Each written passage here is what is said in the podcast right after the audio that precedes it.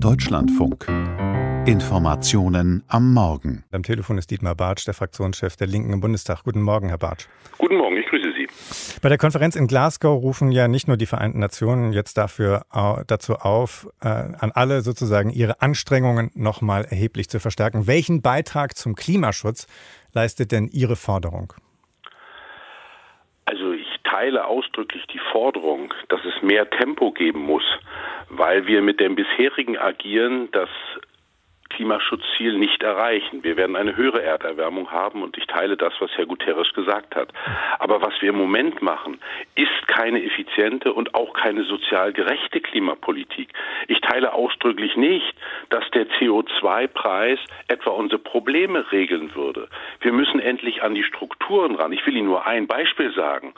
Ich habe die Bundesregierung gefragt, welchen Effekt denn der CO2-Preis hat im Verkehrsbereich. Und mir wurde geantwortet, bis 2025 geht es um eine Reduzierung oder wird es eine Reduzierung von 2,5 Prozent nur geben. Und das sind ja nicht meine Prognosen, sondern die der Bundesregierung. Das zeigt doch ganz deutlich, das ist kein effektives Instrument, um das Klima zu schützen. Hier ist Abzocke, wird als Klimaschutz verkauft. Deswegen, wir brauchen Alternativen für die Bürgerinnen und Bürger, damit wir mehr Tempo entwickeln können. Ansonsten wird das Gegenteil passieren und die Attraktion wird geringer. Also, Hier, dann möchte ich nochmal fragen, welchen ja. Beitrag zum Klimaschutz leistet denn Ihre Forderung, jetzt die Erhöhung des CO2-Preises auszusetzen im nächsten Jahr? diese, also das leistet aktuell natürlich keinen Beitrag. Wir brauchen andere Maßnahmen. Ich sage nochmal, wir müssen an die Struktur. Wenn ich bei meinem Beispiel bleibe, warum wird denn in der Verkehrspolitik, wenn wir die Pariser Klimaziele einhalten wollen, wirklich mal über den Güterverkehr geredet, der von der Straße auf die Schiene verlegt werden muss? Jetzt ist es doch so. Wir haben eine Situation, dass sich viele diese steigenden Preise nicht mehr leisten können. Schon im Jahre 2019 konnten zwei Millionen Menschen ihre Wohnung nicht mehr heizen, weil das Geld fehlte. Diese Situation können wir doch nicht einfach laufen lassen. Welchen, Anteil, welchen Anteil hat denn der CO2-Preis äh, an äh, den gestiegenen Energiekosten? Wir haben gerade gehört in dem Beitrag einen, ich möchte sagen, verschwindend geringen. Warum also dann an diesem Punkt ansetzen? Gerne bereit, über andere Punkte nachzudenken. Jetzt endlich wird die EEG-Umlage abgesenkt. Wissen Sie, das Versprechen der Bundesregierung war, dass die Energiepreise senken werden. Die Realität ist, Deutschland ist Europameister bei den Strompreisen, auch bei den Energiepreisen. Wir sind auf Platz eins. Und die Absenkung der EEG-Umlage ist eben nicht ausreichend. Wir brauchen, und ich sage das ganz klar, eine temporäre Aussetzung dieser CO2-Steuer, weil ansonsten erleben wir zum Jahresbeginn Beginn wirklich eine Katastrophe für viele Menschen. Ich bin ja gern bereit, auch über die Strompre äh, Stromsteuer, ich bin gern bereit, auch über einmalige Zuwendung zu reden. Man muss endlich etwas tun, auch bei den, bei der Verteilung der Kosten zwischen Vermietern und Mietern beim Heizen. Also es gibt eine breite Palette. Nur aktuell passiert Folgendes. Es gibt drei Ampelparteien, die reden, aber es passiert nichts und die Menschen zahlen immer höhere Preise. Wir müssen das doch ernsthaft zur Kenntnis nehmen. Hm, und da das geht es ja, und Sie haben ja einen konkreten Vorschlag gemacht gemacht. Äh, die, die, ja. ne, der, der, das soll nicht erhöht werden. Die nächste Preissteigerung wollen Sie aussetzen. Es Richtig. geht um 1,4 Cent bei Sprit und um einen Cent bei Gas. Angesichts der Turbulenzen auf dem Energiemarkt und den, äh, den explodierenden Kosten, was bringt das? Was bringt das einer Familie, auf die, Sie's, äh, auf die Sie das abzielen? Es ist ein Instrument und es ist auch nicht der einzige Vorschlag, den wir gemacht haben, sondern wir haben gesagt, wir brauchen eine Einmalzahlung. Ich habe gefordert einen Winterenergieplan. Und da gehört mehr dazu. Jetzt zu rekrutieren und zu sagen, hier ist jemand gegen den Fortschritt. Das Gegenteil. Ich sage nochmal, mehr Tempo ist dringend erforderlich, wenn endlich das, was in Paris festgelegt werden worden ist, erreicht werden soll. Aber wir haben jetzt die Situation, die Akzeptanz steigt immer weniger und gerade Menschen mit kleinen und mittleren Einkommen werden dadurch ausgegrenzt. Deswegen sage ich klar, das ist weder eine effiziente noch eine sozial gerechte Klimapolitik. Ein Mosaikstein ist der CO2-Preis.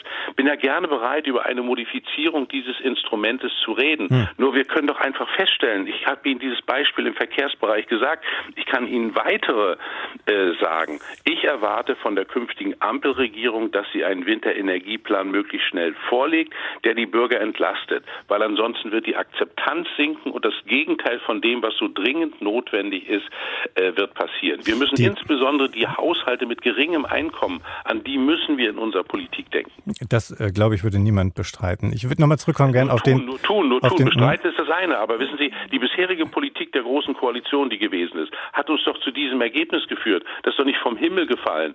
Und deswegen sage ich, dieses Element, zumindest im Verkehrsbereich, hat es ungefähr gar nichts gebracht. Ich habe Ihnen die Zahlen genannt. Und warum wird dann beim ÖPNV nicht endlich mehr getan? Warum gibt es nicht ein massives Investitionsprogramm bei erneuerbaren Energien? Das sind die Mittel. Nicht immer nur beim Verbraucher ansetzen, an die Strukturen ran. Wer Sie sind haben, denn die großen Emittenten von CO2? Sie, ich möchte mal, ich möchte, Herr Bartsch, ich möchte gerne noch mal zurückkommen auf den Grundgedanken, weil Sie ja von Abzocke sprechen, wo andere ein Schlüsselelement für den Erfolg der nächsten Jahre sehen, nämlich in der steigenden CO2-Bepreisung, wo es dann Debatten darüber gibt, auf welchen Preis äh, das CO2 steigen soll. Der Grundgedanke ist ja, äh, dass man tatsächlich Kosten endlich mal ehrlicherweise sichtbar macht, Anreize schafft, umzusteigen. Äh, für viele, die sich seit langem mit dem Thema befassen, ein wichtiger Hebel. Was ist an dem Grundgedanken denn falsch, wenn Sie von Abzocke sprechen? Dieser Grundgedanke kann vernünftig sein. Wenn er rein marktwirtschaftlich umgesetzt wird, dann belastet er insbesondere diejenigen, die jetzt schon am Rande ihrer Existenz leben. Deswegen hatte Ulrich Schneider in ihrem Beitrag ja sehr recht. Wenn es wirklich so ist, dass die Menschen mit den geringen und niedrigen Einkommen nicht mehr bezahlen, wenn das bei den Menschen ankommt, wenn wir es schaffen, dass wirklich dort agiert wird, dann ist das möglicherweise ein Element. Nur jetzt passiert real das Gegenteil. Und das ist ja nicht nur gefühlt, es ist ja real so. Schauen Sie sich die Rechnung an. Und jetzt, ich sage nochmal, jetzt wird die EEG-Umlage gesenkt. Ja, ich bin dafür, das sichtbar zu machen. Aber wer dort rein auf marktwirtschaftliche Instrumente setzt, wer nicht an die Strukturen geht, dann ist es ein Element, was eine pure Umverteilung von unten nach oben ist. Und das kann eine linke Partei niemals akzeptieren. Weswegen ja äh, alle, die sich damit beschäftigen und diesen Vorschlag machen oder dieses Konzept verfolgen, immer dazu sagen, dass es selbstverständlich einen Ausgleich, einen sozialen Ausgleich geben muss für die, die besonders hart betroffen sind. Wenn nämlich der CO2-Preis niedrig bleibt, Herr Bartsch, welchen Anreiz haben dann noch Unternehmen? Welchen Anreiz hat jeder Einzelne von uns, äh, das eigene Verhalten zu ändern, CO2 zu vermeiden? Er ist doch nicht niedrig, aber ich darf Ihnen widersprechen. Wer den CO2-Preis als das Heiligtum betrachtet, wird mit der Energiepolitik scheitern. Wir brauchen endlich das Herangehen an Strukturen. Der Güterverkehr ist ein Beispiel, was ich genannt habe. Ich will, warum gibt es von der Umweltministerin und dem Verkehrsminister nicht einen Plan, wie wir Güterverkehr von der Straße auf die Schiene und aufs Wasser bekommen? Der ist leider, auch das sind Zahlen, die vorliegen, gestiegen, der Güterverkehr auf der Straße und auf der Schiene ist er gesunken. Was für ein Wahnsinn. Wer immer nur auf den CO2-Preis schaut, und ich sage nochmal, dieses Element modifiziert und bitte so, dass das, was Sie sagen, auch eintritt, dass die Großunternehmen endlich mal etwas tun und nicht die kleinen und mittleren Unternehmen durch immer höhere Energiepreise belastet werden und in große Probleme kommen. Wir müssen das doch bitte gesamtgesellschaftlich denken und nicht ein Element zum Heiligtum machen. Das wird nicht funktionieren. Dietmar Barth, Fraktionschef der Linken im Bundestag. Danke für das Gespräch. Ich danke Ihnen.